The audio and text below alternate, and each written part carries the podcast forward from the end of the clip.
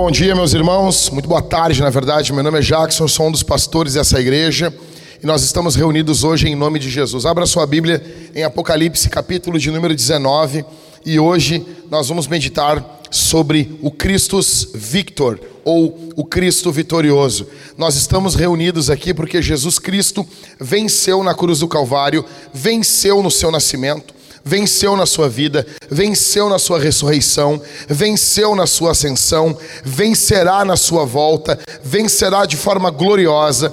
Bendito seja o nome de Jesus. Nós não estamos reunidos ao redor de um derrotado. Nós não estamos reunidos ao redor de alguém que perdeu. Nós não estamos reunidos ao redor de alguém que precisa de ajuda. O nosso Deus é todo poderoso e Cristo é todo poderoso. Bendito seja o seu nome. Abra sua Bíblia, abra seu coração, preste atenção, grave. Para mim esse é um dos capítulos mais empolgantes de toda a escritura. Apocalipse, capítulo de número 19, verso 1 diz assim: depois dessas coisas, ouvi no céu o que parecia ser a voz forte de uma grande multidão dizendo: Aleluia! A salvação, a glória e o poder são do nosso Deus. Escute, semana passada nós falamos aqui, eu conversei com vocês, eu preguei para vocês sobre a queda da Babilônia. Agora continua, segue, há um cântico, há uma exaltação por causa ainda da queda da Babilônia. Os cinco primeiros versos de Apocalipse capítulo 19 segue falando sobre a queda da Babilônia. E a primeira coisa que nós enxergamos aqui é o cântico dos vitoriosos. Alguém aqui já foi no estádio de futebol? Quem aqui já foi? Quem aqui já foi? Quem já foi? Tá, agora de jogo importante. Esquece gauchão. Eu sou gremista, mas quem gosta de gauchão é prenda. Vamos lá. Quem aqui já foi num jogo importante? Libertadores, Campeonato Brasileiro, jogo importante. Vamos lá. Quem já foi? Poucos. Já foi, Gatito? Que jogo foi, Gatito? Já que se perguntando aí. Ou seja, o que a gente nota dentro do estádio são cânticos. O time, a, a torcida cantando em louvor ao seu time. É isso que nós encontramos, principalmente ainda quando há um crime dentro do estádio. Vocês se lembram do último crime que houve no Grenal? 5 a 0 para o Grêmio. Quem aqui se lembra desse dia? Quem lembra desse dia? Tu lembra desse dia, Thales? Nós acabou o culto, nunca vou me esquecer. Acabou o culto, o pessoal conversando, eu peguei o celular, abri o aplicativo do Grêmio ali e eu olhei 5 a 0. Eu disse: "O estagiário tá de zoeira". Eu olhei os sites de notícia, 5 a 0. O Rodrigo, o pastor Rodrigo estava sentado, nunca vou me esquecer esse dia. Eu cheguei pro Rodrigo, me abaixei e disse assim: "Rodrigo, tu sabe quanto foi o Grenal?" E ele: "Não, não sei". Eu disse: "Chuta". Olhando a cara dele, e ele: "Não sei". Eu disse: "Foi 5 a 0" para o Grêmio. Eu vi a cara de pavor nele. Ele, não, você está brincando comigo. Deus disse, sim, 5 a 0. Aí o Rodrigo fez aquela cara de, ah, nem ligo. Eles estão ganhando milhões. Nós vamos ficar discutindo, nós aqui pode futebol. Cara, é isso que está ocorrendo aqui. É a esmagadora vitória do reino de Deus contra a Babilônia. Depois dessas coisas, ouvi no céu o que parecia ser uma voz forte de uma grande multidão dizendo: Aleluia! A salvação, a glória e o poder são do nosso Deus. Aleluia aparece aqui nos próximos versos quatro vezes.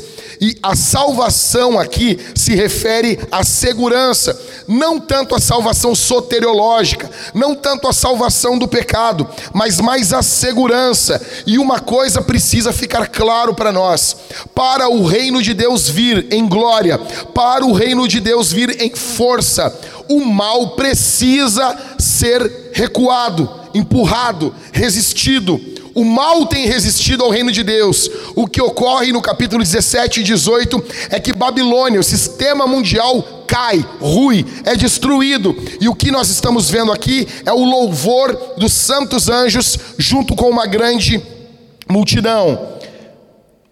Precisa ficar claro para vocês aqui.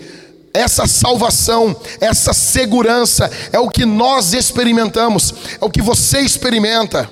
O mundo hoje, o mundo hoje, estão completamente uh, depositando sua segurança no dinheiro, em políticos, em partidos políticos, estão depositando sua segurança em linhas econômicas, em talvez o Tesouro Nacional. Só que o povo de Deus não deposita as suas seguranças nessas coisas.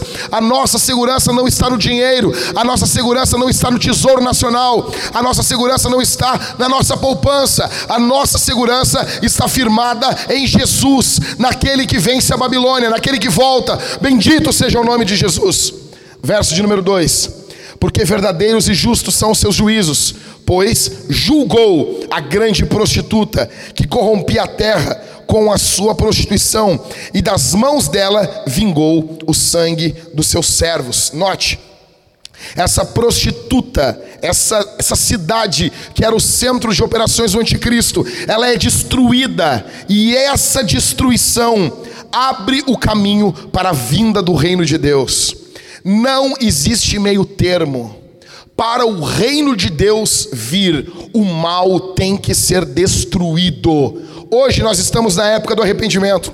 Hoje nós estamos ofertando arrependimento para as ações. Estamos dizendo: Jesus perdoa você, Jesus salva você, Jesus levanta você, Jesus transforma você. Só que vai chegar o dia aonde essa porta vai ser fechada.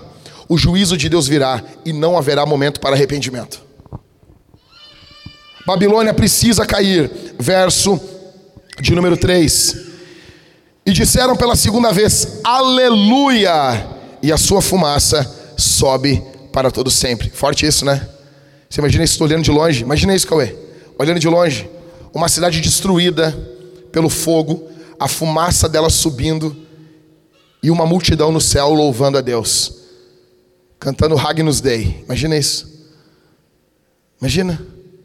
Parece coisa meio louca, né? Vai ter muito mais coisas muito mais loucas aqui. Verso 5. Verso 4, perdão. Os 24 anciãos e os quatro seres viventes se prostraram e adoraram o que está sentado no trono, dizendo: Amém, Aleluia. Ou seja, essa destruição na terra gera louvor no céu. Por quê? o céu não está alinhado com a terra. Muitas das coisas que são erguidas no mundo trazem tristeza no céu. Muitas das coisas que são feitas, talvez em você, talvez você tenha feito coisas e você tem trazido tristeza para os anjos de Deus. É por isso que Paulo vai tratar em 1 Coríntios 11 que a mulher precisa se submeter ao seu marido. E ele vai dizer: façam isso por causa dos anjos. Vai dizer: como assim, Paulo? É óbvio, anjos são seres morais que se alegram, se entristecem. O próprio Jesus disse que quando pecadores se convertem a uma festa, alegria, os anjos de Deus estão alegres. Ou seja, às vezes, enquanto o mundo está sorrindo, não há alegria em Deus.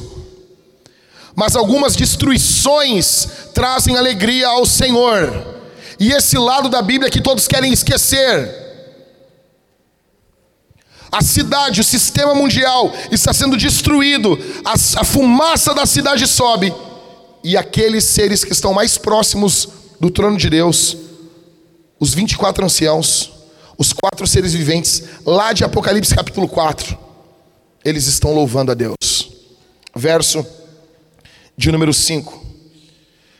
E do trono saiu uma voz que dizia: Louvem o nosso Deus, vocês, todos vocês, os seus servos, todos os que o temem, os pequenos e os grandes. Ou seja, o céu está louvando, o céu está adorando, uma multidão está adorando. E agora vem uma convocação do trono.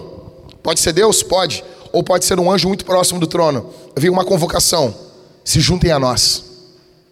Se juntem a nós se juntem a nós na adoração pela destruição da Babilônia. Fica claro aqui: a Babilônia vai cair, a Babilônia vai ruir.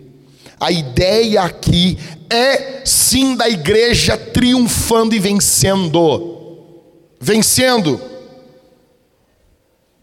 Imagina então, um enorme estádio, aquela voz. Nunca vou me esquecer, cara. Eu era guri, estava num jogo, Grêmio e Palmeiras. E o Grêmio tinha que fazer, não sei, três gols. Quando o Grêmio fez o terceiro gol, que depois foi anulado de forma errada pelo, pelo Bandeirinha, era um jogo da Copa do Brasil em 95. Eu tinha até então 12 anos. Eu estava no estádio, aquilo lotado. E quando saiu o gol, eu comecei a pular e a chorar.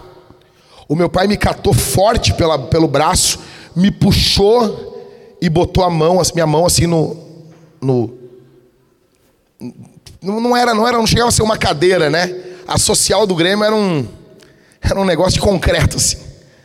Aí ele botou minha mão naquele concreto assim.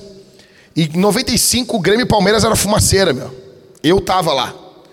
E ele botou minha mão naquele concreto e aquilo tremia, o Olímpico tremia. E ele olhou na minha cara, assim, com a cara de louco, e disse: Isso aqui é o Grêmio, tu tem que respeitar isso aqui. Tem que respeitar isso aqui. E cara, eu, eu chorando com aquilo. Essa experiência não dá um, um, um dedinho do pé do que nós estamos lendo aqui em Apocalipse 19. Não é o Grêmio triunfando, não é o Esporte Clube Internacional. É Jesus. É Cristo. É o reino de Deus. Que nós vemos aqui é o cântico dos vitoriosos. Segundo o que nós vemos, a festa dos vitoriosos. Eu não sei você, eu gosto de festa. Tá bom? Eu gosto de festa, porque eu, eu, eu amo Jesus, cara. E Jesus era um missionário das festas. As pessoas têm um ministério muito triste. É triste, é triste, é só jejum, é só tristeza, é só choradeira. Ana Paula Valadão chorando no carro, eu não aguento isso. Respeito você, sabe? Eu preciso de ti, Senhor. É muita choradeira, eu não aguento isso. Eu gosto do ministério de Jesus, alegre. Jesus fazia missão comendo e bebendo. Jejuava, óbvio, mas ele fazia missão comendo e bebendo com festa. O povo de Deus no Antigo Testamento é ordenado a festejar. O nosso culto é festa. Isso aqui não é um enterro, ok? O que, que nós vemos? Verso de número 6. Então ouvi o que parecia ser a voz de uma grande multidão, uma voz como de muitas águas e como de fortes trovões, dizendo: Aleluia! pois reina o Senhor nosso Deus, o Todo-Poderoso. Isso é um anúncio do que vai ocorrer. Isso é um anúncio. Apocalipse é uma linguagem fluida. Num dado momento, João tem uma visão do que vai ocorrer. E ele vê as coisas ocorrendo ali naquele momento. Eu me lembro quando o Rush veio tocar em Porto Alegre. Cara, eu morava, sempre morei na Zona Leste. Só quando eu morei com meu pai, que eu morei, morei perto de Guatemi, mas aqui eu morava na Zona Leste. E daí, cara, nunca vou me esquecer. As luzes do Olímpico iluminando o céu. O Rush tocando ali. O som da bateria, acho que era do Neil Peart, tocando. Tu ouviu o bumbo da bateria, o grave. A quantos quilômetros de distância? Era alto o som demais. Não tinha como dormir enquanto não acabasse o show.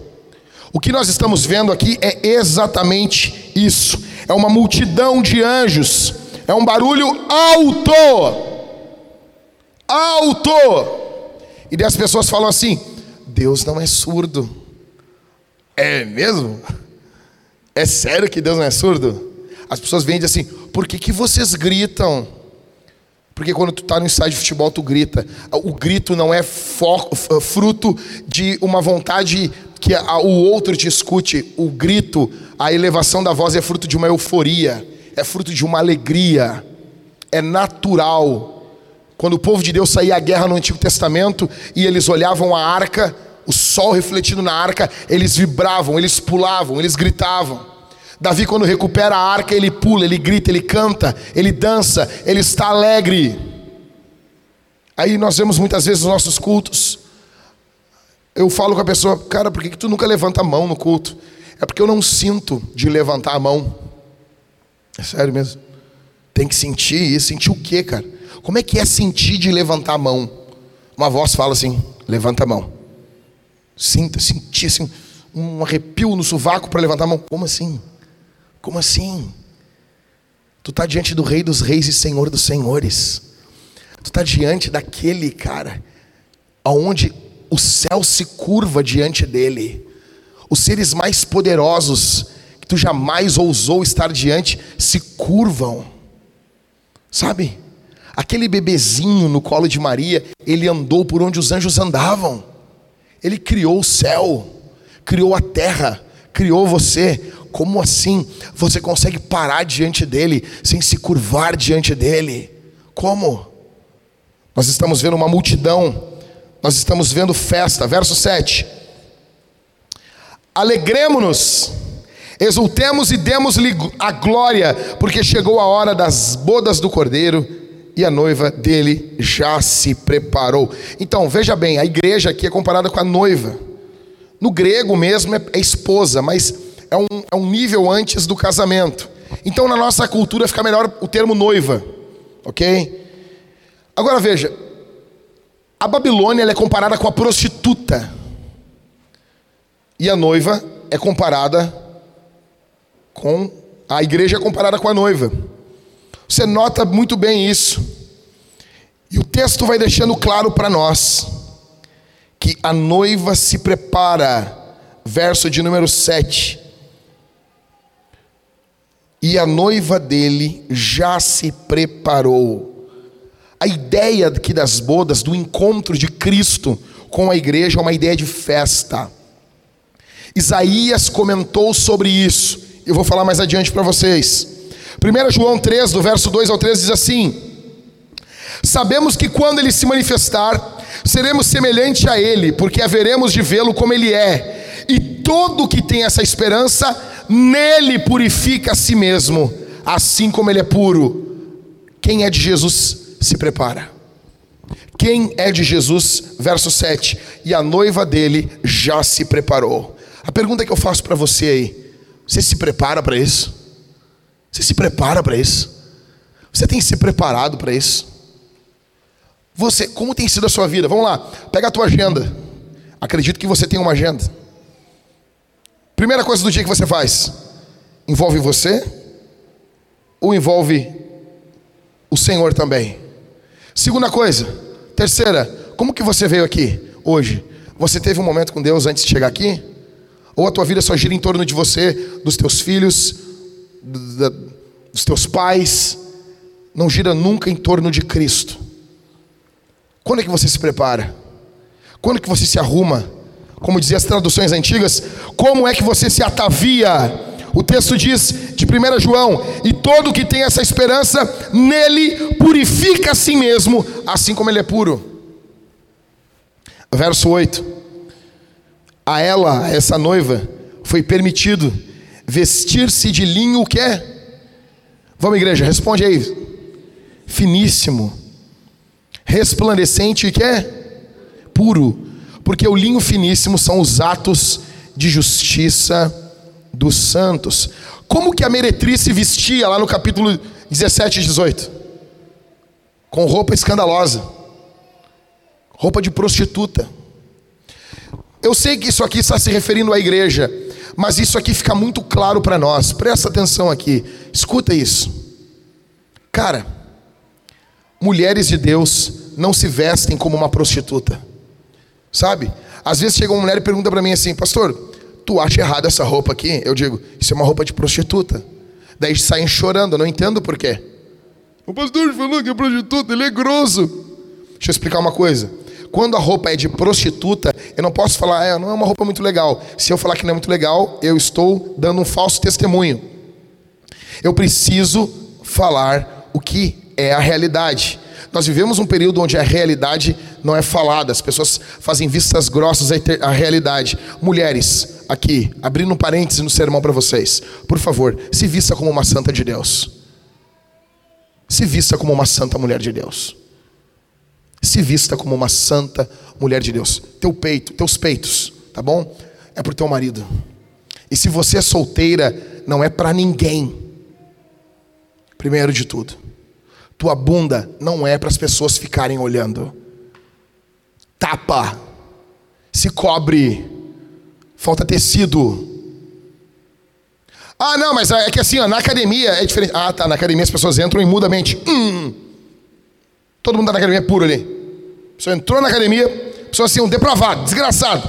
Aí ele pisa na academia, hum, agora eu sou santo. É assim? Ah, na praia é diferente. Sim, sim, o cara é depravado. Aí ele entra na praia e ele fica santo. Só Davi era pecador que viu uma mulher tomando banho e cobiçou ela. O resto do mundo não. Você olha, a roupa da prostituta era, era escandalosa. Não adianta só também, minha irmã, a tua roupa ser uh, tapando o teu corpo. A tua roupa tem que ser decente. Tem que ser decente. A noiva de Jesus, a igreja, se veste com linho fino. Verso de número 8.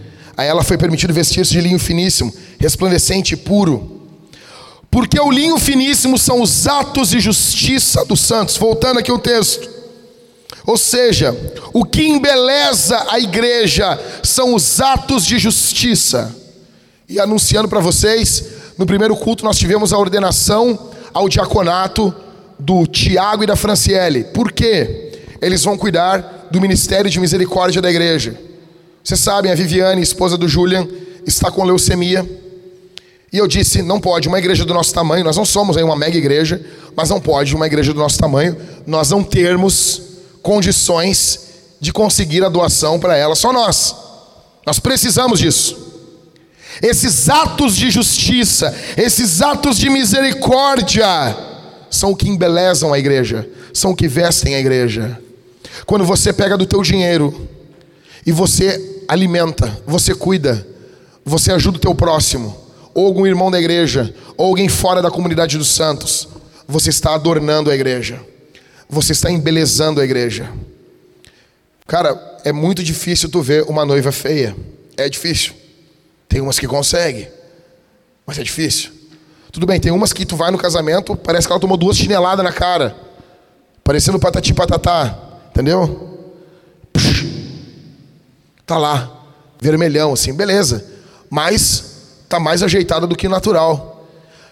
Então tu imagina a igreja como sendo a noiva. Ah, abrindo parênteses aqui, a noiva é a igreja, tá? Não é tu. Daqui a pouco eu não quero ver primeiro as guriazinhas cantando Casa comigo, Jesus. Não. Para com isso, vai te tratar. Vai te tratar. Jesus não vai casar contigo. Segundo, eu não quero ver, aí não quero ver mesmo, os rapazinhos da igreja com coque samurai cantando Casa comigo, Jesus. Não. Não teremos ministério de dança na vintage. Tá bom? Não queremos isso. Jesus não casa com ninguém individualmente. A igreja, a noiva é a igreja. E a igreja é, é a assembleia, é o povo, nunca uma pessoa só. Tá bom? Para de ficar ouvindo essas musiquinhas aí, imaginando, tá? Um Jesus saradão casando com você. Esse pensamento não é legal. Vença isso. Agora, você imagina, cada boa obra que você faz, é como se você passasse ali um, um rímel na igreja. Você tem noção disso? É como se você comprasse o vestido da igreja. Isso vai embelezando a igreja. Isso vai dando beleza à igreja. Os atos de justiça embelezam a igreja. Verso de número 9. Então o anjo me disse: Escreva Bem-aventurados aqueles que são chamados à ceia das bodas do Cordeiro. E acrescentou: são estas as verdadeiras palavras de Deus. Aí tu pensa, peraí, tá, quem é que é os convidados? Se a igreja ela é a noiva, quem são os convidados? A igreja é a noiva e a igreja são os convidados. É os convidados. Você entendeu? Como assim, pastor? A linguagem apocalíptica, ela nos dá imagens para nós imaginarmos. Então, Jesus ele é o pastor? Ele é o bom pastor? Sim ou não? Ele também é o cordeiro. Mas como assim? É. Ele também é o cordeiro. Ou seja, a, as bodas é, um, é uma festa, é uma ceia, é um banquete do casamento da igreja com Jesus. João Batista fazia parte da igreja? Sim ou não? Sim ou não, gente? E ele também é o amigo do noivo. Ele faz parte da noiva e é o amigo do noivo. Ou seja, são figuras. Ok? A ideia aqui é um banquete, é um alegre. É por isso que a ceia na vintage não é um momento triste. Você vem pelo corredor pedindo perdão pelos seus pecados, e você vem e recebe perdão em Cristo. Por quê? Nós estamos participando de uma ceia, cara. é de alegria, é de vitória. A mensagem do Evangelho é uma mensagem de vitória vitória de Cristo contra o diabo, vitória da santidade contra o pecado. Nós estamos celebrando. O culto é uma celebração. Por isso que eu fico vendo, às vezes, cara, eu vou em algumas igrejas, eu vejo tanta festa. Às vezes eu venho na nossa igreja, que dependendo do culto, as pessoas cantando assim, sabe? Eu quero estar com Cristo, onde a luta. Como assim, cara? Como assim, velho? Tu não engana ninguém, nem o diabo tu engana. O diabo, não, esse aí, esse, esse aí é meu. Esse aí é meu. Como assim? Não, mas, não, mas aqui culto não é o que ocorre só no domingo. Culto é o que ocorre na vida. Nossa. Louvor não é só música. Nossa, sério mesmo. Eu amo essas frases. Louvor não é só música, mas não é menos. Culto não é só domingo, mas não é menos. Começa aqui. Começa reunido. Começa enquanto estamos congregados. Estamos reunidos ao redor de Jesus. Verso de número 10. Muito punk isso aqui. Aí João dizendo: Prostrei-me diante dos seus pés para adorá-lo. O anjo, porém, me disse: O que, que o anjo falou? Agora, sou um servo de Deus, assim como são você e seus irmãos, que guardam o testemunho de Jesus. Aí vem o mandamento do anjo. Qual é o mandamento do anjo? Ou seja, nós seguimos. Você, na vintage você segue mandamentos de anjos? Depende, sim. Nós seguimos o mandamento de anjos, nós seguimos o mandamento de Maria. Vocês lembram quando a Maria mandou? Façam tudo o que ele disser. Ou seja, façam tudo o que Jesus mandar. Isso é um bom mandamento para você seguir. Mandamento do anjo: adore a Deus, pois o testemunho de Jesus é o espírito da profecia. O que, que nós temos aqui, cara? Nós temos um apóstolo de mais de 90 anos. Esse apóstolo reclinou a cabeça no peito de Jesus. Olha isso. Nós temos um homem, preste atenção aqui, irmãos. Um homem que escreveu um evangelho, escreveu cartas, pastoreou a principal igreja do Novo Testamento, que é a igreja de Éfeso. E diante de uma glória, de uma revelação, ele está dobrando os seus joelhos para adorar um anjo. E o anjo está censurando ele. Por que, que isso ocorre? Porque você e eu somos adoradores por natureza. Deus nos fez para adorarmos. Deus nos fez como seres que adoram.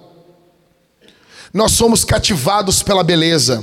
Nós somos cativados por grandiosidade. Nós somos cativados a seguir. É por isso que você e eu, e aqui nós temos um grande problema. A política hoje no Brasil ela tem sido fonte de adoração. E nós temos um grupo que acredita em uns políticos dizendo: "Ah, eles são adoradores". Aí nós temos aquele grupo dizendo: "Eles são adoradores". Quando no fringir dos ovos quase todos são. Quase todos são adoradores. Cara, quantos aqui não estão adorando um político, uma sensação, uma imagem ou uma autoimagem? Quantos pastores não adoram o próprio pastorado? Veja os caras, não, eu não vivo sem o meu ministério. Não, cara, como assim? A gente não vive sem Jesus. A gente não vive sem Jesus. João, esse apóstolo idoso, ele está se dobrando nós sempre iremos adorar algo, alguém ou alguma experiência. E uma coisa, deixa eu dizer aqui, ó. Eu amo a Bíblia por causa desses textos. Uma das razões. Chegam, tu vai falar com um ateu? Eu amo falar com um ateu. Eu amo falar com um ateu. Eu amo, eu amo. Eu olho eles assim, que nem uns macaquinhos, assim, sabe? Dentro de uma jaula, estudando assim. Olha, o pastor falou isso. Azar. Azar. Falei porque eu quero falar. Eu olho o ateu, o ateu acha uma coisa assim estudada, assim, sabe? Ele tem uma revolta contra um ser que ele não acredita. Tipo, eu odeio Deus, mas ele não acredita. E daí o, o ateu chega e diz assim: a Bíblia, ela é um livro escrito por homens. Eu, Sério, cara? Não foi os cavalos que escreveram? Não foi uns unicórnios. Olha bem, a Bíblia é o livro mais honesto já escrito. Quem está falando isso aqui é um apóstolo, que quando escreveu isso aqui, já era famoso no Império Romano e no meio das igrejas. Era o último apóstolo vivo. E o livro não gira em torno dele, não é sobre ele, é sobre Jesus. Você nota que foi um fenômeno diferente o que ocorreu no primeiro século. Você nota que a Bíblia é singular. No mundo antigo, as canções eram sobre os reis. As canções da Bíblia que os reis, o principal rei de Israel cantou, não era sobre ele, era sobre o Senhor. Você nota que tem algo diferente aqui, né? Você chega em Marcos, aí o Evangelho de Marcos, escrito anos depois, chega e diz: Judas, um dos doze. Você lê isso e passa batido. Espera um pouquinho, cara. Espera lá um pouquinho. Você tem noção aqui que poderia alguém dizer assim: Ô Marcos, faz o seguinte, cara. Já passou 20 anos aí, 30 anos, deixa de canto, cara. Os caras já nem sabem quem é Judas. Deixa de canto. Ah, vai ficar ruim para nós, pro colegiado apostólico. Ah, um dos doze, fica xarope, cara. Deixa de canto. Não. A Bíblia é verdade. Quando é dito do pecado que Pedro negou a Jesus, é dito mais de 30, 40 anos depois do evento. Pedro já era o grande apóstolo, já estava próximo da morte. E mesmo assim, a história que ele negou Jesus não é retirado da Bíblia. Igualmente João. João está narrando que foi tentado a adorar um anjo. Você tem noção como a Bíblia é valiosa? Que livro é assim? Porque, com todo respeito ao apóstolo João, João não é o herói. Com todo respeito ao apóstolo Pedro, Pedro não é o herói. Com todo respeito a Marcos, a Mateus, a Lucas, com todo respeito a Tomé, com todo respeito a Judas, o bom, né? não o ruim. Com todo respeito a todos, com todo respeito a Tiago, com todo respeito a todos, a Barnabé. Jesus é o centro da Escritura, Jesus é o herói, Jesus é o centro da palavra, Jesus é o centro da profecia. O testemunho de Jesus, olha que o apóstolo João disse. Pois o testemunho de Jesus é o espírito da profecia. Não adora anjos, adora a Deus. Por quê? Por quê, João? Pois o testemunho de Jesus é o espírito da profecia. Você vence a idolatria na sua vida quando você testemunha Jesus. O problema é que a igreja hoje em dia, muitas igrejas, não estão focadas em Jesus. O culto não é sobre Jesus. Eu quero dizer uma coisa com o meu coração aqui. Olha, que o meu nome seja esquecido, seja abandonado, que a vintage nunca seja lembrada, que ninguém nunca fale nela, mas que Jesus seja exaltado, que as pessoas lembrem. Olha, tinha uns caras meio loucos ali na, na, na avenida, na Arita Ragô, eles eram meio estranhos, a igreja deles era meio estranha, o pastor era um cara meio estranho, mas uma coisa é certa: aqueles caras amavam Jesus, o centro da nossa nossa vida tem que ser Jesus, porque o centro da palavra é Jesus. Bendito seja o seu nome. Bendito seja o seu nome. Fica claro o que é aqui, cara. Fica claro que o céu é um lugar de tanta festa que até o apóstolo se perde. Tem noção disso? É tanta festa, é tanta alegria. Você tem noção disso? Eu nem sei como é que eu saio daqui. Ele está no meio das bodas, ele está no meio da festa. É muita festa. Cara, qual foi a melhor festa que você já foi? Diz uma festa boa aí. Alguém aqui já foi numa festa boa? Boa. Não? Todo mundo convida medíocre? As pessoas estão lembrando de umas festas que não pode falar aqui no culto, né? É, eu entendi. Eu vi as pessoas assim, ó. As pessoas assim. Não, não. E até gente falando do velho Cardoso, né? Seis coisas que nós teremos essa festa com Jesus? Primeira, primeira coisa que nós teremos. Primeira coisa que a gente vai ter, vontade de estar ali. Vontade de estar ali. Hoje em dia, nós temos gente que tem que manivelar para vir no culto. Eu não entendo isso, eu não entendo isso. Eu não entendo isso. Eu não consigo entender. Não consigo. Estava conversando ontem com a Cid e com a Talita no nosso culto. E eu estava contando que quando eu tinha 16 anos, um ano de crente, eu comecei a trabalhar nas americanas, lojas americanas. Na época era a maior Páscoa do mundo. Era uma loucura. Uma loucura aquilo. Nós tivemos que fechar uma vez a loja numa quinta-feira, porque a loja estava lotada de gente. Quinta-feira, às quatro horas da tarde, quinta-feira de Páscoa, nós fechamos a loja, porque. E as pessoas tentando entrar, loucura, era, era, era uma loucura aquilo. E eu me lembro que eu trabalhava das quatro da tarde, estudava de manhã, e trabalhava das quatro da tarde às oito da noite, eram quatro horas. Havia muito isso, turnos de quatro horas, para quem era menor de idade.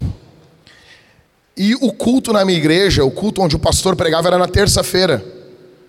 E eu não podia estar às oito lá, porque eu soltava às oito do serviço, às vezes tinha uma hora extra. Eu chegava na igreja, na, na igreja às vezes, quinze para as nove, nove horas, às vezes nove e vinte, mas eu nunca deixei de ir. Por quê? porque eu sabia que, ainda que eu não pegasse toda a pregação do meu pastor, eu ia pegar aquele ambiente após o culto. E eu, apesar de ser novo na fé, eu sabia que eu não podia me apartar da igreja. E eu nunca faltei um culto de terça, porque eu sabia que eu precisava, eu tinha prazer. Às vezes eu chegava às 9h20, às vezes eu chegava às 9h30. O meu pastor terminava a pregação em ponto 9h30. Chegava ele, amém. Eu, puxa, não tinha, não tinha gravação. Às vezes eu não ouvia a pregação toda, mas eu via os meus irmãos. Eu tinha prazer de estar com eles. Agora essa geração de crente não tem. E quer estar na festa, quer estar nas bodas. Negão, uma coisa que vai ter, todo mundo que vai estar aqui, vai estar aqui porque também tem vontade. Foi salvo por Jesus, foi mas Jesus deu uma nova vontade para você. Tá bom? A gente não precisa ficar mendigando, manivelando glória a Deus, manivelando as pessoas levantar as mãos. Quem nasceu de novo tem prazer de estar junto com o povo de Deus, apesar das fraquezas e limitações do povo de Deus. Segunda coisa que vai ter na festa com Jesus: gente que foi convidada. Os convidados. O que, que é o convite? O convite é o testemunho, é o evangelismo. Você imagina isso? Chegando lá, aí o cara dizendo assim: Mateus, quero te agradecer porque eu era teu colega, a gente trabalhava junto, e tu testemunhou Jesus para mim. Eu não queria ouvir, mas tu acreditou no poder de Jesus, que Jesus transforma, e hoje eu estou aqui nessa festa. Nós estamos juntos aqui, obrigado. Obrigado por pregar o evangelho para mim. Você imagina isso? Você imagina? Imagina isso, Catita. Eu largava o carro na tua garagem, Catita. E tu ficava o tempo todo falando de Jesus. Às vezes eu até reclamava. Às vezes eu, ah, que Jesus que nada. E tu não cansou de falar de Jesus para mim. Hoje eu estou aqui, junto contigo. Nós estamos nessa festa. Você imagina isso? Você imagina isso? Deixa eu dizer. O primeiro grupo, esse grupo que tem vontade de estar ali, ele é um grupo que convida as pessoas para essa festa. Ele é um grupo que evangeliza, ele é um grupo que testemunha, ele é um grupo que fala de Cristo. Terceira coisa que teremos: boa comida. Boa comida é algo muito, muito, muito central, tá? Não pensa assim, que é algo ruim. Aí tu vai dizer assim, não, Jack, é porque tu é gordo que tu está falando isso. Não, não, não é não. Estou falando isso porque é teologia. Deixa eu dizer um negócio para vocês. Tudo aquilo que é feito em Deus tem que ser bem feito. A Bíblia diz em Isaías que nessa festa, no alto do monte, Deus diz: Assim diz o Senhor, eu darei uma festa no alto desse monte, e nessa festa terão pratos gordurosos com tutano. Não é gordura de abacate, é gordura de tutano. Cara, eu não sei, quem é que gosta de tutano? Eu tenho medo de quem gosta de tutano. Tutano é aquele cara que comeu tudo. Ele é o carnívoro do carnívoro. Ele come tudo, tudo e ele quebra o osso e. Gente perigosa. Mas vai estar tá lá. O prato vai estar tá engordurado de carne, é o que Deus diz. Ou seja, nós não teremos veganos na eternidade. Yes. A Bíblia diz também que vai ter vinhos clarificados, ou seja, vai ter bebida alcoólica na eternidade. Você tem noção disso? Não teremos abstêmios na eternidade. Tá bom? Então, talvez hoje você seja vegano, tenha uma vida triste. Talvez hoje você não beba um vinho e você fala isso com orgulho. Só quero dizer que na eternidade você vai beber. Não tinha como ser vegano em Israel. Não tinha como. Porque tinha que comer cordeiro no mínimo uma vez por ano, na Páscoa. A Páscoa não era com cacau show, era com churrasco de cordeiro. Isso era demais.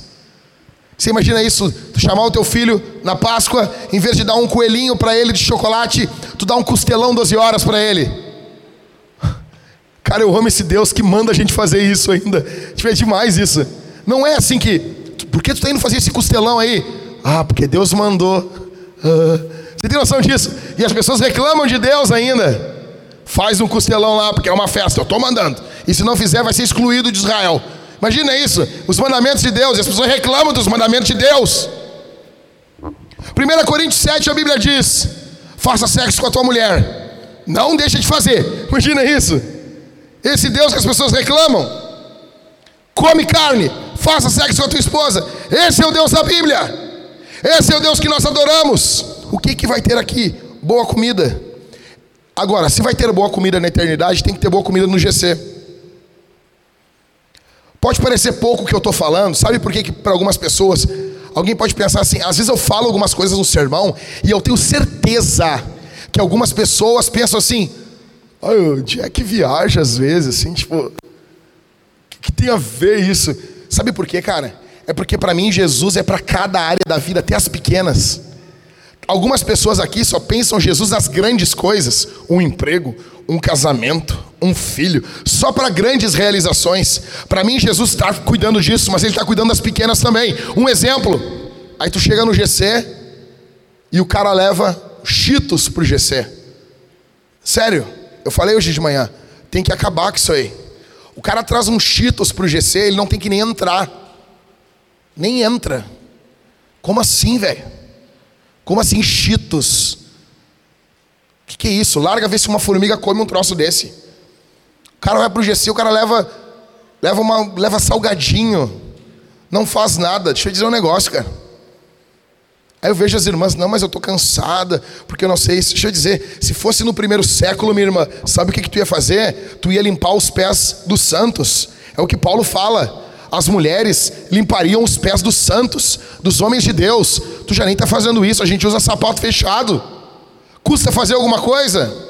Aí eu sei que vai ter alguém dizendo assim, mas os homens também podem fazer, né? E... Alguém pensou isso aqui, eu tenho certeza. Como é que é o nome daquela mulher lá que tinha sobrancelhão lá?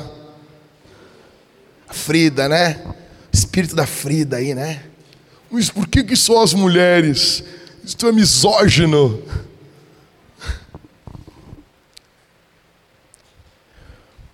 Nada impede os homens de fazer. O que eu estou dizendo é que nós precisamos ter uma noção de que cada coisa que nós fazemos, ainda que pequena, é para a glória de Deus. Você está cozinhando, cozinha para a glória de Deus. Você está fazendo uma comida para o GC? Faça para a glória de Deus, porque cada reunião que os crentes fazem envolve esses elementos. O que nós vemos na festa das bodas do Cordeiro deve mudar a forma como nós vivemos hoje. O que teremos lá? Quarto, boa música. Teremos boa música, não teremos música ruim no céu. Ou seja, nós não teremos funk carioca no céu. Não teremos. Nós vamos ter música boa. Se não me engano, é Naum. Ele fala que o próprio Senhor se levantará e cantará naquele dia. Você tem noção disso? Nós sentados à mesa, comendo, com Abraão do lado, o Spurgeon do outro. Imagina esse Spurgeon, passa o pão aí para mim aí. Pega aí. Do lado, do nada, assim, tá um cara assim, pô, serve um pouquinho de vinho para mim aqui. E nós ali, todos reunidos. Aí do nada Jesus se levanta pega o garfo e ele bate assim na. No, bate na, na taça e, diz, e daí todo mundo para, olha para ele e ele começa a cantar. Você imagina isso? Você imagina isso? Tá, mas o que, que isso tem a ver com a minha vida? Tem tudo a ver com a tua vida. Tem a ver como a gente canta hoje no culto. Tem a ver se você canta na sua casa Porque nessa festa vai ter música, vai ter boa comida. É por isso que não tem comida ruim na casa de servo de Deus. É por isso que toca louvores alegres na casa de servos de Deus. Porque aquilo que ocorre na eternidade muda o meu hoje. que teremos mais? Teremos decoração com o tema. Como assim? Sério? Sabia disso? O céu é um local decorado. E a decoração no céu vai ser em louvor ao nome de Jesus. Porque Paulo falou que todas as coisas vão convergir nele. Então, se você olhar para um lado, vai estar escrito assim: para a fama do nome de Jesus. Se olha para o outro, é tudo sobre Jesus. Jesus, os anjos se curvando, Deus sendo adorado, Deus sendo exaltado, decoração, boa música, sabe? Boa comida. Isso tem a ver com como a gente vive hoje. Aí tu chega na casa dos crentes, um caos. Um caos. Se tu chegasse ontem na minha casa, tinha um monte de roupa em cima da mesa. Mas, cara, acontece. Não é, mas não é sempre. Agora tu chega na casa dos irmãos, é sempre um caos. E daí as pessoas dizem assim: não repara. Eu aprendi uma coisa com Everton: a reparar. Por favor, repare. Repare. Sai daqui reparando. Sai daqui reparando, por favor. Repare. Repare. Note isso. Ah, mas que cruel. Cruel nada, meu irmão. Deus te deu uma casa, cuida dela. Talvez você não tenha muito dinheiro, não importa. Mas você pode deixar limpo. Agora, você chega na casa de um crente, fedor de gato, de cachorro dentro da casa. Como isso? Como isso coaduna com a santidade de Deus? Como isso? Como isso fecha? Não pode. A casa tem que ser limpa, tem que ser arrumada. Simples, por quê? Porque o céu é assim, e eu sou cidadão do céu. É óbvio, você vai na casa de um irmão, de dez vezes que você vai, duas vai ter problemas. É normal, é casa de gente. Tem vida, tem sujeira. Tem vida, tem prato sujo. Teve comida, é normal. Agora, isso não pode ser sempre. Envolve decoração, isso envolve o período do Natal. Vai chegar o Natal aí, né? Aí nós temos o Natal onde nós comemoramos o nascimento de Jesus. E daí nós temos crentes com o espírito do Grinch. Eu não comemoro. É, isso aí é paganismo. Ah, é sério mesmo? É paganismo. Mas o nascimento do teu Enzo, todo ranhento, tu comemora. Daí não é paganismo. Essa aliança no teu dedo aí, não é, não, não é costume pagão. Quando saiu pela igreja, jogaram arroz. É cristão isso. Joga arroz para dar fartura. Ó, oh, oh, isso aí, ó, oh, é Bíblia, é Bíblia pura. Jogaram arroz em ti? A pessoa espirra, tu diz assim, saúde. Não, é muito, é muito cristão. Os romanos diziam saúde para segurar o espírito da pessoa dentro da pessoa, porque eles acreditavam que quando a pessoa espirra, o espírito da pessoa está querendo fugir. Então eles diziam uma palavra mágica para prender o espírito dentro da pessoa. E daí tu fala isso e não é paganismo. Paganismo é só o Natal. Isso aí. A árvore de Natal, tu não sabe, pastor. Tu não sabe que foi um tinha um Papai Noel, ele, ele botava a cabeça das crianças na árvore de Natal. Velho, da onde tirar essa história? Da onde tirar essa história? Da onde? Como que tu vai botar uma cabeça de uma criança, vai, vai lá arrancar outra, bota outra e ninguém vê? Ou seja, o que você tem não é problema com o Natal. O que você tem é falta de alegria na vida. Você não decora a sua casa porque você, a sua vida é uma morte ambulante. Falta Cristo. E Cristo não só muda a tua santidade, Cristo muda a tua alegria quando tu faz comida. Cristo muda a tua alegria quando você come, quando você bebe, quando você decora a sua casa, ainda que com pouco dinheiro. Cristo muda todas as áreas, porque o céu é assim. Porque o céu é assim. O que teremos lá? Alegria. Nós teremos alegria. É por isso que o nosso culto não é um enterro, cara. É por isso que o nosso culto, nós não estamos aqui ao redor de um defunto, nós estamos aqui ao redor de alguém que venceu a morte, nós estamos alguém ao, ao redor de alguém que triunfou sobre a morte. Você entende isso? Você entende isso? É por isso que cantamos, é por isso que exaltamos. Seguindo, último, terceiro, verso 11, o Cristo vitorioso. Vi o céu aberto e eis um cavalo branco. Uou! O seu cavaleiro se chama Fiel e Verdadeiro, e julga e combate com justiça. Olha aqui. Apocalipse 4, verso 1. Foi aberta uma porta no céu e João entrou. Agora o que é aberto aqui? O céu se abriu. Porque aquele que vem é poderoso. Ah, lembrando, Jesus não vem num jumentinho. Todo domingo de ramos eu prego para vocês a entrada de Jesus em Jerusalém. Montado em quê? Vamos, Vintage. Tá, tá muito dissonante do primeiro culto. Vamos? Montado no quê? No jumentinho. jumentinho é um animal de quê? De paz, de trabalho. Agora Jesus não veio montado no jumentinho. Ele veio montado em um cavalo branco, animal de guerra. Verso 12. Os seus olhos são como chama de fogo. Na cabeça dele há muitos diademas, muitas coroas. Tem um nome escrito que ninguém conhece a não ser ele mesmo. Então vamos lá. Olhos, esses olhos aqui de fogo dão a ideia da onisciência de Jesus. Jesus olha, os seus olhos são de fogo, também dão a ideia de juízo. Ou seja, juízo e onisciência. Ele sabe tudo. Ele está, nesse momento, olhando o teu coração. Ele está vendo você por dentro nesse momento. Ok? Segue aí. Os olhos.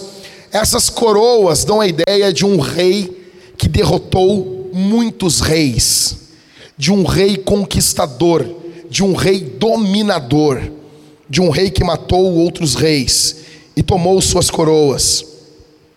E ele tem um nome que ninguém conhece. É como assim? Como assim, pastor? Como é que é o nome dele? Eu não conheço. Eu não conheço. Por que isso? Por que, que é dito que aqui que Jesus tem um nome que ninguém conhece? Porque nós nunca conheceremos tudo de Deus. Um Deus eterno exige uma eternidade para ser conhecido. Digamos que no céu houvesse manhã e noite. Você iria acordar de manhã, iria ter uma revelação tão grande da glória de Deus, como nunca você teve. Você iria viver, se alegrar nessa, nessa revelação, e você iria dormir. No outro dia, você iria acordar e você teria uma revelação muito maior do que do dia anterior da glória de Deus. E você iria viver, iria se alegrar nessa revelação. E você iria dormir. E no outro dia você iria acordar. E você teria uma revelação muito estupidamente maior da glória de Deus, muito superior ao dia anterior. E você iria se alegrar nessa revelação. E você iria dormir. E no outro dia você iria acordar. E você teria uma revelação muito maior de Deus um conhecimento muito maior de Deus. E isso eternamente. Eternamente. Bilhões e bilhões de anos. Jesus tem um nome que ninguém conhece. Nós nunca conheceremos tudo de Deus. Nós nunca saberemos tudo sobre Deus. O dia que soubermos tudo de Deus, ele deixou de ser Deus. Tem coisas que nós não sabemos, que só a Trindade sabe e tem coisas que nós nunca saberemos. Deus sempre será um Deus que se revela e ao mesmo tempo misterioso para nós. Segue lendo comigo. Verso 13. Está vestido com um manto encharcado de sangue e o seu nome é o Verbo de Deus. Esse sangue, ele não é o sangue da cruz. Esse sangue é o sangue dos reis que Jesus matou. Jesus, uh, João está tendo uma visão do que vai ocorrer. Isso não ocorreu ainda, é a batalha do Armagedon. Mas esse sangue que está na veste de Jesus é o sangue dos reis que Jesus matou. E é isso que eu que me indigno às vezes com as aulas das crianças. Só tem figurinha de Jesus segurando a ovelhinha. Por que, que não tem figura de Jesus com um manto salpicado de sangue pisando na cabeça de um governante da terra? Por quê? Você chega o seu filho em casa e você pergunta: Ô oh, Jared, o que, que tu aprendeu hoje? Mamãe, aprendi que Jesus vai matar os reis da terra que não se curvarem a ele. Com uma cara assim de psicopata, assim, sabe? Que legal! Que legal isso! E o que, que vocês cantaram? Nós cantamos aquele salmo que fala: Felizes são é o, é o povo que arremessaram seus filhos contra as pedras. Foi demais, mamãe. O fato é que Jesus ele não cabe dentro de uma imagenzinha, de uma pessoinha com uma ovelhinha no colo. Não! Ele levanta, ele cura, ele restaura, mas ele julga, ele condena. Segue aí, verso de número 13, ele é o Verbo de Deus. Como assim o Verbo de Deus? Ele é a palavra de Deus. O próprio João disse no Evangelho de João: no princípio era o Verbo, e o Verbo era Deus, e o Verbo estava com Deus. Ou seja, ele é Jesus, ele é Deus. Verso de número 14. Os exércitos do céu seguiam, montados em cavalos brancos e vestidos de linho finíssimo, branco e puro, a mesma roupa da igreja. Mas vai ter uns comentaristas que vão dizer, ah, não, não é a igreja. Outros vão dizer, é a igreja. Uns vão dizer, são os anjos. E outros vão dizer, é a igreja. Eu tô no meio termo. É, é todo mundo, negão. É todo mundo. É, é final ali dos Vingadores, entendeu? É, é, é todo mundo. É Jesus voltando assim e todo mundo voltando. Vai ser demais esse dia. Verso de número 15. Da sua boca saiu uma fiada, uma espada afiada, para com ela ferir as ações ele mesmo as regerá com um cetro de ferro, e ele mesmo é o que pisa o lagar do vinho do furor da ira do Deus Todo-Poderoso. Ou seja, verso de número 15, né? Essa vitória não é descrita como que ela ocorre, mas o meio pelo qual ela é operada é a palavra de Deus. A gente não sabe como isso vai ocorrer. Nós não sabemos ao certo como isso vai se dar, mas a gente sabe que a palavra de Deus tem um protagonismo nessa batalha, ok? E Jesus está muito irado, ele está pisando. Você imagina o lagar, olha aqui, gente, presta atenção. O que é o lagar? É onde você larga as uvas e você pisa aquilo ali, da onde é feito o vinho. Então a ideia aqui é como se as pessoas estivessem no lugar das uvas e Jesus pisando em cima delas e o vinho como se fosse o sangue dessas pessoas. O quadro é extremamente forte, extremamente forte. Verso de número 16. Verso muito indignado, as pessoas se indignam com ele. No seu manto e na sua coxa está escrito um nome: Rei dos Reis e Senhor dos Senhores. O Cristo tatuado retorna. O Ge... ah, eu já vou dizer, eu não tenho tatuagem nenhuma, tá bom? Acho que nem vou fazer. Tá bom? Não estou defendendo nada disso. A Bíblia diz isso. As traduções mais antigas dizem que era na coxa. As traduções mais novas dizem que é no manto. A NAA, bota nos dois aí, não vamos ter discussão. Ou seja, eu vou chegar lá naquele dia e vou dizer: olha, está escrito na coxa dele aí, ó. Rei dos reis e Senhor dos senhores. Uma coisa é fato, não é aonde está escrito, mas é o que, que está dizendo. Ele é Rei dos reis e Senhor dos senhores. Nós vivemos em um mundo onde os presidentes acham que são senhores, ou os governadores, ou os senadores, ou os grandes ditadores do mundo. O que a Bíblia está dizendo é que eles não são nada. Jesus é o Rei dos Reis e Senhor dos Senhores. Ele rege, Ele é poderoso. Bendito seja o nome de Jesus, bendito seja o teu nome. Verso de número 17: Então vi um anjo posto em pé no sol. Isso vai ser demais. Ele gritou com voz forte, dizendo a todas as aves que voam pelo meio do céu: Venham, reúnam-se para a grande ceia de Deus. Olha aqui, teve as bodas do cordeiro, agora tem a ceia de Deus. Vocês estão vendo que tem contrastes em Apocalipse? Tem a cidade santa, tem a Babilônia, tem a prostituta, tem a noiva, tem as bodas do cordeiro e tem a ceia de Deus. Aí você pensa, por que, que o anjo está chamando as, as aves? Cara, na primeira guerra foi uma das piores guerras de toda a história humana. Haviam batalhas que morriam 20 mil pessoas. Ficavam 20 mil corpos ali, empilhados.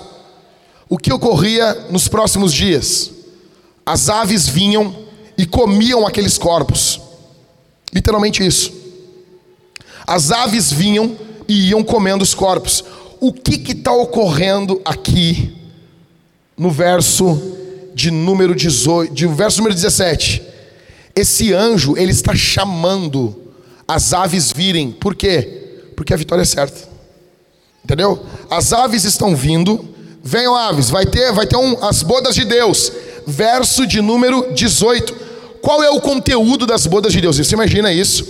Imagina um subway, tá bom? Aí você escolhe o que você quer comer, né? Ah, eu quero pepino. Ah, não, não gosto de muito de cebola. Eu quero isso, eu quero aquilo outro. Você vai escolhendo. Então agora você imagina as aves vindo e um banquete para elas escolherem. Qual é o cardápio da ceia de Deus? Verso 18. Para comer hum, carnes de reis, carnes de comandantes, carnes de poderosos, carnes de cavalos, hum, não deve ser tão bom. E seus cavaleiros, ah, vem junto, então deve, então deve ficar bom. Carne de todos, quer livres, quer escravos, tanto pequenos como grandes. Não importa quem você é. Sem Jesus, você é apenas carne para o banquete da ira de Deus. Você tem noção disso? Você tem noção disso? Você tem noção? O, o, maior presidente da história, o maior governador, o maior imperador da história. Você tem noção? Nero lá, a carne dele misturada com carne de cavalo. É isso. É isso. Não é nada. Não é nada. Você tem noção disso? Você tem noção do quadro disso aqui? A vitória, tipo assim, é muita vitória, cara. É muita vitória. Esse Cristo é muito vitorioso. Verso ah, outra coisa, quem, todos aqui, quem são esses todos? Tá? Todos é todos os que se aliaram ao anticristo. Esses serão cardápio de aves. Então, se você não quer ser comido por aves, junte-se a Jesus. Verso de número 19. E vi a besta e os reis da terra com os seus exércitos reunidos para fazer guerra contra aquele que estava montado no cavalo e contra o seu exército. Essa é a batalha do Armagedon. Você imagina? Todos congregados para lutar contra Jesus, para lutar contra a igreja. Isso ocorre durante a história? Ocorre, mas aqui é um clímax. Aqui é uma revolta das nações. O ímpio é revoltado contra Jesus.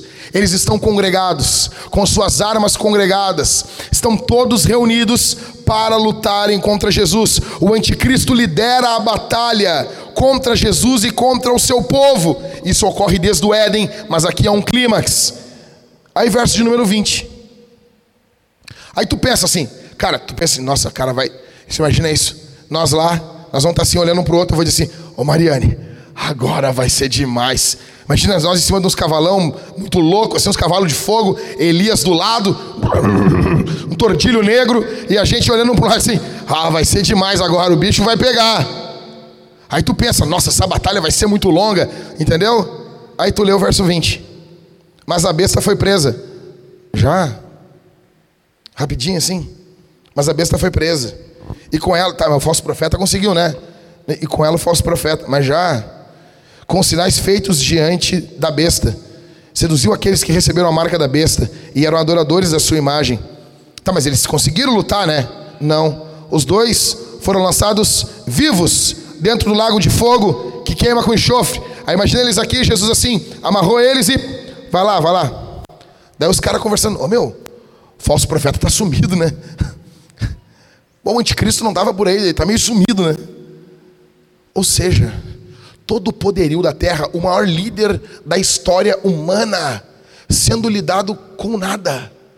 Aquilo que causa medo em nós já foi vencido por Jesus Cristo.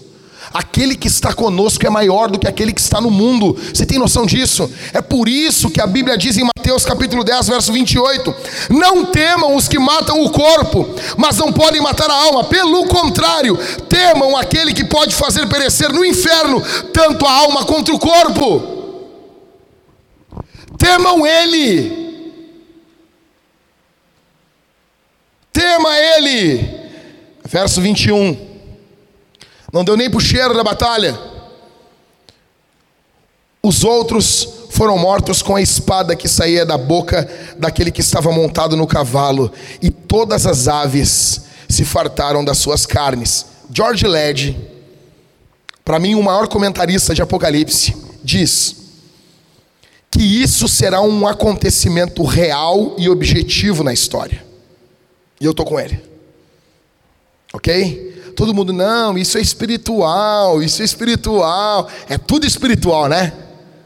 Ok. Qual é a imagem que, que João desenha para nós? João desenha uma imagem de um valente guerreiro, conquistador, com as roupas sujas de sangue, com o sangue dos seus inimigos. Na cruz, Jesus destruiu as forças do mal. O que ele está fazendo agora é consumando sua obra. Olha isso, cara. Nesse dia não vai haver perdão. Nesse dia não haverão orações respondidas. Nesse dia não haverá misericórdia. Nesse, nesse dia só haverá juízo. Nesse dia só haverá luta. Só haverá destruição. E o reino de Deus vai triunfar. E o reino de Deus vai triunfar. A pergunta que fica assim para mim é a seguinte: O que, que a visão de Jesus em Apocalipse 19 gerou na igreja dessa época, do primeiro século e do segundo século. O que, que isso gerou na igreja? O que, que isso gera? Em primeiro lugar, isso aqui gera coragem para testemunhar, negão. Porque agora o Império Romano, os crentes, você imagina isso? O que, que a gente tem aqui? Os crentes andando de forma livre pelo Império Romano. Ou seja, não tem, cara. Quem é que para um povo que é liderado por esse líder aqui? Quem é que para? Quem é César? Quem é César? Quem são os imperadores? Quem são os políticos? Quem é Marquesan na fila do pão? Quem é Dourado? Não pegou, né? Pegou, né, Rafael? Quem é? Quem é, cara? Ou seja, isso faz a igreja testemunhar. A igreja agora está diante do Cristo ressurreto. A igreja testemunha, confia. Segunda coisa que isso gerou. Segundo, coragem para plantar igrejas. Ou seja, o império não é de Roma, o império é de Cristo. Cristo é o Quírios, Cristo é o Senhor. Vamos plantar igrejas. Então se espalham igrejas e mais igrejas no Império Romano. E eu sei que tem pessoas que têm dificuldade com isso. Ah, o Jack fica falando de plantação de igreja, plantação de igreja, mas já tem muita igreja. As pessoas dizem, né? Tem muita igreja, muita, muita igreja. Tu acha mesmo? Cara, vamos lá. Se todo mundo quiser ir na igreja no domingo, aqui em Porto Alegre, tem igreja para todo mundo? Então tem pouca igreja. Como que a gente aumenta o número de convertidos? Aumentando o número de igrejas. Você entende que uma coisa está ligada com a outra? Ah, eu quero conversões, conversões. Plante igrejas. Comece igrejas. Quanto mais igrejas, mais conversões. O reino de Deus avança. Foi assim que eles avançaram com a visão do Cristo exaltado. Terceiro, coragem para congregar. Gente, o que está ocorrendo aqui, o que está ocorrendo aqui, esse período, as pessoas, elas perdiam seus bens por estarem congregando. O escritor aos Hebreus diz: Vocês já perderam seus bens. Pessoas estavam abandonando a fé, agora, com a visão do Cristo ressurreto, eles voltam a congregar. Jesus está exaltado. Ele está reinando. A última palavra não é do Império Romano. Coragem para sofrer. Sofrimento hoje é, ele, ele é evitado a todo custo. A nossa cultura terapêutica, nós queremos evitar o sofrimento a todo custo. Sendo que, biblicamente falando, o sofrimento ele nos molda. É normal nós queremos fugir do sofrimento, sim, mas em Cristo o sofrimento tem um propósito. É por isso que cristãos são contra a eutanásia. É por isso. Porque o, o sofrimento não é um percalço. E a visão desse Cristo, a visão do Cristo exaltado, dá coragem para a igreja seguir e sofrer. Em quinto, coragem para morrer. Qual o maior medo? Por que, que tudo que a gente faz hoje é baseado em quê? Baseado no medo, da no medo da morte. A gente vota porque a gente tem medo de morrer. Cada, todo mundo que vota, eu voto nesse político ou nesse. Se for pegar a razão final, é medo da morte. Por que, que tu come o que tu come? Porque eu não quero morrer. Por que tu toma esse remédio? Porque eu não quero morrer. Como foi agora no período do Covid? O pavor da morte. Os crentes desesperados com a morte. Só que a igreja do primeiro século, ela viu esse Cristo exaltado. E isso deu coragem para essa igreja para morrer. Aí você imagina, o Império Romano lotado de gente, Catito, que não tem medo de morrer. Você imagina isso? O que, que essas pessoas podem fazer? O que, que esses caras fazem? Nós temos agora, porque os soldados de Roma tinham medo da morte, os imperadores tinham medo da morte, mas agora nós temos simples camponeses, pastores de ovelhas, vendedores, sapateiros que não têm medo de morrer. E é por isso que o Evangelho está de pé, a igreja está de pé há dois mil anos. Você tem noção disso? Encerrando. Por que esse quadro de Jesus aqui em Apocalipse 19 incomoda tanta gente? Por que as pessoas ficam perturbadas? Por que se fala pouco sobre isso? Primeiro, porque nós queremos um Cristo que nos sirva e não que nos domine. Você quer um Jesus que sirva você, um Jesus que enxuga tuas lágrimas, um Jesus que abraça você, um Jesus que diz que vai ficar tudo bem. Você quer isso, mas você não quer um Jesus que confronte você, você não quer um Jesus que diga que você está errado, você não quer um Jesus que diga, não, isso é pecado. Nós não queremos, nós queremos Jesus é apenas um adereço. Gente, estou encerrando, olha para mim. Olha só. Nós não falamos assim, ah, o fulano é tão bom. Só falta Jesus. Jesus é um broche. Jesus é um pendente. Jesus é aquele que melhora o meu casamento. Ah, porque Jesus melhorou meu casamento. É óbvio que ele melhora, é óbvio. Mas tu reduzir Jesus a isso. Entendeu? Isso aí, talvez um livrinho pode fazer, pode te ajudar. Quem é Jesus? Jesus é aquele que cuida da minha família. Mas isso é uma segurança, pode fazer? Tu contrata? Quem é Jesus? Ele é um adereço que faz alguma coisa que outros podem fazer? Ou ele é o Senhor da tua vida? Ou ele é o Senhor da tua história? Por que, que esse quadro de Jesus incomoda tanta gente? Dois, porque esse Cristo revela que nossas esperanças terrenas são nada, porque tudo vai acabar. Aí nós estamos brigando, discutindo desesperadamente por causa de algumas coisas que não são nada. Que o reino de Deus vai suplantar, vai avançar, vai destruir. É óbvio que nós votamos. Vota, eu voto, óbvio, eu nunca deixei de votar. Não, nessa última eleição não votamos porque nós estávamos viajando. Lembrei, estava viajando. E eu tenho ainda que ir lá justificar o voto. Pagar aquela multa de um real lá. 1,48, não sei. É um dinheirão. Agora, eu, eu tenho uma, uma tese. Vota em quem? Vota no menos pior. Porque para mim todo mundo é ruim. Ah, não, pastor. Bom é quando vai ser Jesus. Quando for Jesus vai ser bom. Ou seja, minhas esperanças terrenas não são nada. Se o cara, ah, mas o fulano fez, Bolsonaro fez um negócio lá. Olha, não estava esperando nada, já é algo bom. Ah, o Marquesan fez algo de bom ali. Cara, não estava esperando nada. Já, já é vitória. Ah, ali, ó, quando era o PT, o PT asfaltou a rua. Eu não esperava nada deles. Que bom. Ou seja, é tudo ruim. Votamos no menos pior. E esse Cristo revela. E nós amamos. Deixa eu dizer uma coisa, olha para mim aqui. Nós amamos brigar por coisas terrenas. A gente ama isso. A gente ama discutir por isso. Eu gosto. Eu gosto. Então você gosta também. Não estou aqui em posição de é só vocês, não, é, é tudo nós aqui. Aí, aí esse Cristo exaltado, esse Jesus exaltado, ele denuncia que as nossas aspirações são nada. Porque ele vai vir e vai tocar fogo em tudo. Tem noção disso? Sabe?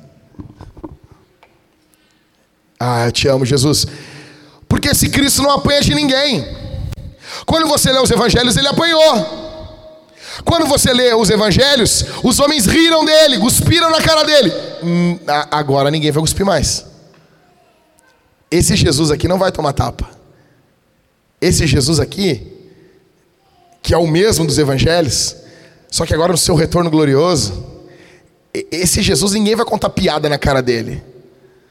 Não vai ter stand-up comedy para tirar sarro da cara dele. Esse Cristo ele vai arrancar o sorriso debochado dos pecadores e vai substituir o sorriso debochado dos pecadores por um olhar de pavor e medo. Esse Cristo vem de forma poderosa, os seus joelhos tremerão nesse dia. Se você não estiver em Deus, se você não estiver em Cristo, você vai tremer.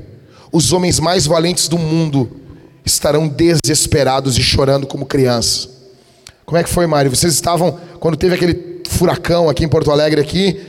Tu, a Mari contou para mim que viu homens chorando, né, Mari? Tu viu homens chorando, né? Você tem noção disso? Quarto. Porque esse Cristo está trazendo o seu reino a esse mundo. O que, que as pessoas diziam? O que, que era dito? O que, que era falado? O meu reino não é desse mundo. Aí a igreja ficou: vem o teu reino, vem o teu reino, vem o teu reino. Dois mil anos, não sei quantos anos vamos ficar orando ainda. Aí Jesus agora está respondendo a oração do Pai Nosso: o reino está vindo. E você não gosta, você em você, você não gosta do reino de Deus, você gosta do seu reino. Você quer reinar sobre o seu computador, você quer reinar sobre o seu salário, você quer reinar sobre o seu celular, sobre a sua vida.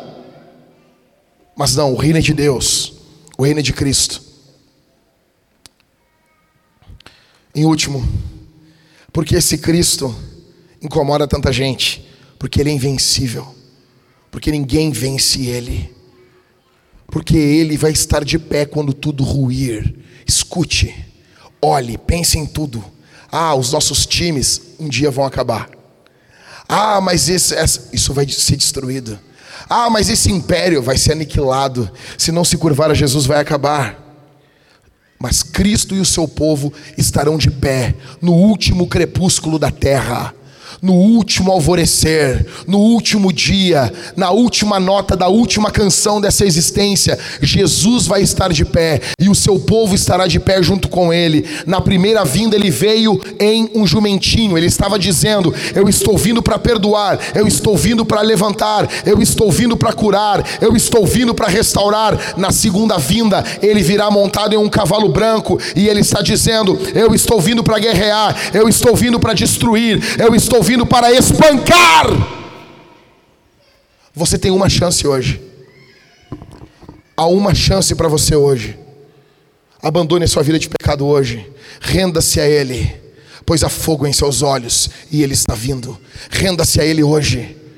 Esse rei ordena que nós nos rendamos a Ele. Você tem noção disso? Quando o rei estava chegando, quando o rei estava vindo, um trombeteiro tocava e anunciava: a batalha foi ganha pelo rei Fulano de Tal, e ele ordena que vocês se rendam ou vocês serão mortos. A pregação do evangelho, o termo grego para ela é querigma, é o trombeteiro. Eu venho aqui apenas anunciar: a guerra foi ganha, Jesus venceu e ele está voltando. Rendam-se Rendam-se, abandone seus pecados, abandone a sua justiça própria, abandone a sua confiança que você tem nas coisas desse mundo, abandone isso, coloque sua confiança em Jesus, coloque sua confiança na cruz, coloque sua confiança no sangue de Jesus, abandone as obras das trevas, renuncie Satanás aqui essa tarde, em nome de Jesus Cristo. Jesus reina e ele ordena que você se renda diante dele. Bendito seja o seu nome. Vamos ficar de pé, irmãos. Esse Jesus, ele é invencível. Ele é invencível. Aleluia. Nós vamos responder esse Jesus. Ele precisa ser respondido. Primeira coisa que nós vamos fazer, nós vamos cantar a Ele. Ah, nós vamos cantar. Nós vamos cantar o nome de Jesus. Nós vamos louvar. Sabe por quê? Porque depois de Jesus destruir todo o império das trevas, haverá paz no vale. Ah, não vai haver paz, vai ser só guerra. Ou oh, Jack é um pregador louco. Talvez, eu não, não sou muito normal mesmo. É óbvio. Mas depois de Jesus destruir toda a ordem atual de coisas, vai ter paz no vale. Vai ter paz no vale. Com todo respeito, gente. Com todo respeito, com todo respeito. Com todo respeito. A você que quer ter um carro híbrido. A você que sonha, jovem, sonha a trabalhar numa empresa em TI e ter um carro uh, ligado um carro com baterias. Com todo respeito. Eu quero ter um carro a diesel para tocar fogo nessa atmosfera, porque Jesus vai vir queimando ela. Jesus vai vir queimando tudo. Tá bom? Jesus vai vir destruindo tudo. Jesus vai vir tocando fogo na terra, não vai.